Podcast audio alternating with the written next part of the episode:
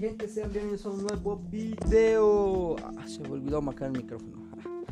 Oye, gente, estamos en la segunda, segunda temporada de Hablando con el Pero, eh, eh, eh, gente, la primera temporada va a ser, seguir estando, va a seguir, va a seguir, no se va a quedar atrás, no va a estar aquí. Esa va a ser ya los viernes, que es el día de hoy. Bueno, hoy es sábado. Y domingo y viernes. Bueno, es que se lo, estoy grabando el viernes y lo... Bueno, ya, ya están programados para subir, ¿no? Ya ustedes lo escucharán, ¿no? Bueno, pues vamos Oye, la segunda temporada va a ser temporada de terror. Temporada de terror, por eso de Halloween, Navidad y. Bueno, Navidad. Ya para Año Nuevo, para Navidad sería la tercera temporada y para Año Nuevo la cuarta. Eh, pienso hacer más de 10 videos para que. Digo, más de 10 videos y más de 10 podcasts para que. Para que se vea chido o que esté bien, ¿no? Así que bueno, gente, pues comencemos. Bueno, gente, como les decía, pues ya es la temporada terror, estamos en Halloween. O sea, ya está, se respira el otoño. bueno, pues gente, pues vamos a ver de historias. Eh, si tú tienes una historia que contar, si me estás viendo desde YouTube, deja un comentario en abajo en los comentarios con tu historia. Yo ya la estoy recopilando y la estoy subiendo en podcast. Si me escuchas en Spotify, búscame en mi Instagram. Eh, se los dejaré igual acá abajo de la descripción y pues manden mensaje y pues ahí cuéntame su historia y ya yo la subiré, ¿no? Pero gente, pues vamos a empezar, ya que les di esta un inicio. Ah, otra cosa, ya tenemos cámara nueva y set nuevo, ya tenemos aquí set. Bueno, es un escritorio, lo arreglé, porque si te dan cuenta, te grabamos de ese lado, de este lado pegado a la pared. Pero pues ahora ya, ya tenemos, y aparte tenemos cámara nueva, iluminación, todo lo que se necesita para hacer un podcast. Micrófonos, audífonos, todos, todos. Bueno, gente, pues vamos a empezar. Todas las historias eh, están basadas, están inventadas y todo, todo, todo, pero son mexicanas. Si algún joven de los 2015, 2010, 2011 recordará el, tema, eh, bueno, la serie de lo que la gente cuenta. ¿Recuerdan? esas eran buenas historias. Eh, miren, como acuerdo la época de 2010, 2011, 2012. Eh, últimamente en el 2018 sí estuvo la temporada, pero ya no era la misma. Ya, ya no daba. Eh, ya no daba el mismo susto. Para mí el capítulo que me daba mucho miedo era el de... El del coco. Ah, sí, sí, se voy a decir, ¿no? Pero tenía que 10 años, 9. Eh, también uno de los capítulos que me gustaba más era el de la bruja del pueblo. Es un buen capítulo. a lo mejor se lo resumiré y lo subiré en el canal de YouTube. igual siendo historias, pero pues eso ya. Ya veré, ¿no? Ya estará. Eh, bueno, gente, pues ya vamos a empezar. Esta es una historia basada en tutoriales. Y les deseo dulces sueños. Nah. no, no, siento que las historias van a ser tan feas como las de Dross. Porque sí, que conocen a Dross. Y ese vato sí hace. Hace historias pero gente, pues ya, vamos a empezar. Ya basta de pura plática. Te vas a llevar toda la hora. Ya llevamos tres minutos. Bueno, con la presentación ya llevamos tres minutos. Así que gente, pues vamos a empezar. Pero gente, pues la historia es una historia basada aquí en Texcoco. Eh, y muchos tienen la oportunidad, por si no le entienden muy bien amigos o algo, eh, buscan el extra normal. Se llama... Eh, está en extra normal en Texcoco en la... Ah, ¿Cómo se llama? La Hacienda de las Flores. No, creo que sí, no me acuerdo. El Molino de las Flores, sí, eso que yo vivo aquí en Texcoco. Eh, bueno, Molino de las Flores es un, una hacienda. Era una hacienda en eso de la revolución. De, pero se decía que se aparece un charro negro, que se aparece la llorona y que se aparecen ahorcados. Eh, ahí en extra normal lo es en esta normal se fijan mucho en los, los horcados y el del charro negro. Eh, otra cosa, eh, ahora en tiempos de Halloween eh, hacen un recorrido muy padre. eso sí, ahorita por tiempos de contingencia no lo hacen, pero todos los años lo ven haciendo. Y la neta está muy bueno, lo recomiendo mucho. Bueno, pues esto es de un chavo, un señor, que trabajó ahí. era como un cuidador, no sé si conozcan esos como los policías que cuidan que no se meta nadie a vandalizar o a robar o alguna de esas cosas. Pues eh, la hacienda sí está grande, eh, tiene como el área de comidas, de, de restaurante, tiene la hacienda en sí y tiene así como un río donde están los caballos y eso. Pero sí está grande. Y pues eh, eh, empieza la historia. Eh, yo soy un... Ah, la voy a contar en tercera persona.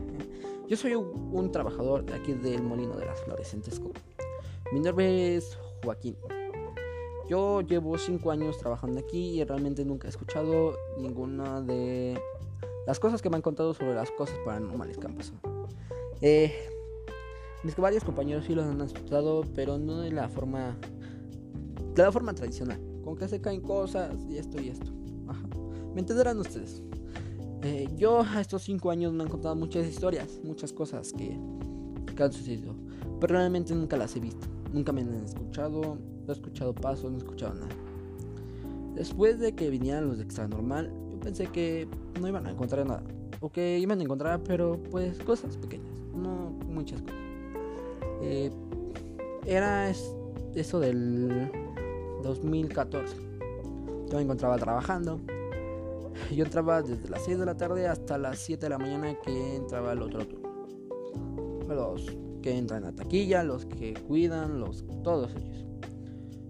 Eh, siempre en mis 5 años trabajando aquí nunca se me ha, como le repito, no se me ha aparecido nada. No ha aparecido nada. Mi esposa y mis hijos y mi familia me dice que tenga mucho cuidado.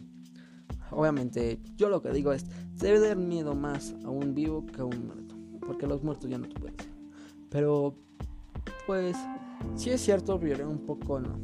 ¿Por qué? Porque los muertos, los demonios, así decirlo, eh, son parte del diablo, parte del infierno. Algunos fantasmas todavía nos acompañan y son parte de Dios, pero son los que nos guían. Pero los que son nos asustan, no. Yo pensé que, pues en mis 5 años no me iba a pasar nada.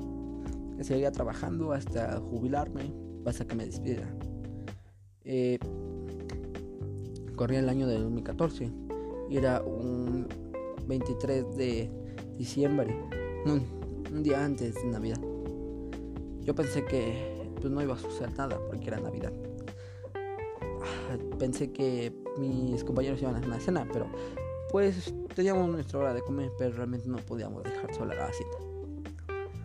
Yo agarré mi ronda con uno de mis compañeros, Marcos. Él era un compañero que creía en la Santa Muerte, pero yo no, yo soy católico. Eh, esto pasó durante las 12, una de la mañana. Íbamos caminando y escuchamos los caballos. Pensamos que todavía no se había ido uno de los cuidadores de los que pasan a la gente. Eh, yo dije, vamos a ver. Estábamos en la parte de abajo, casi saliendo donde está la área de juegos y de caballos. Al acercarnos no vimos nada. Todo estaba oculto y oscuro. No se veía nada. Alumbramos y no se veía ningún caballo, no se veía ninguna persona. Nada más éramos nosotros dos y los demás compañeros de la hacienda. Al regresar a nuestro puesto en la entrada principal, cerca del estacionamiento y del área de juego, eh, empezamos a ver un caballo. Al alumbrarlo se veía que un caballo normal. Nos acercamos y vimos que había una persona montada en él, vestida de charro, botas negras, pantalón negro playera blanca, moño negro y chamarra negra. bueno, saco negro y sombrero negro. Nunca le vimos las manos, nunca le vimos la cara. Tampoco lo que nos dimos cuenta el caballo no tenía pies. O sea, estaba flotando. Solo se veían los pies así. No están en el piso. Pero nosotros no nos dimos cuenta porque nada más alumbramos aparte del pecho y del señor. El señor estaba volteando hacia la entrada, fin hacia la entrada. Nosotros le dijimos, ¿qué quiere? ¿Qué necesita? Ya es hora de cerrar. Ya, estás, ya estamos cerrados. Él no nos respondió. Él solo se alejó en su caballo. Yo pensé que no iba a suceder nada más. Eh, después de media hora, mi compañero se fue a dormir porque tenemos que tomar turnos de uno quedándose cuidando y otro iba a De repente, en la entrada hay un pasillo de piedras y hay luces que alumbran. Pero esa noche las luces no encendieron, se fundieron. Yo me quedé quedando esa parte porque es una curva, la mera entrada. A ver que un coche es accidente o que alguien quiera entrar. Me tenía que quedar cuidando. Aparte de la hacienda están las montañas, o sea, está, está en un cerro. Y la neta, pues no podemos dejar que alguien entre o algo porque es algo muy bonito de Texcoco. Después de estar cuidando como media hora se empezaron a encender, pero no las focos, sino como velas dentro de las faros. Yo me asusté y dije, ¿qué pasa? Eh, si tenía miedo o no tenía, más era la adrenalina por saber qué estaba pasando. Eh, me tenía que acercar porque era mi trabajo, tenía que investigar qué es.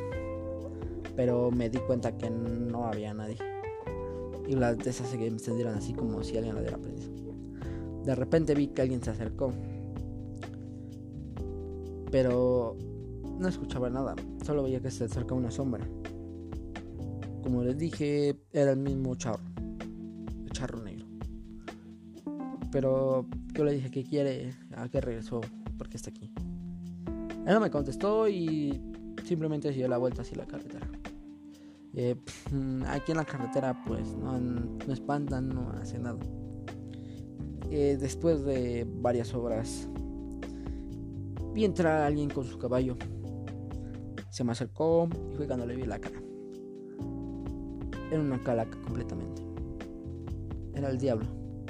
Aquí en México el diablo lo conocemos vestido de negro, un buen traje, un buen sombrero, pero su mano es una calaca.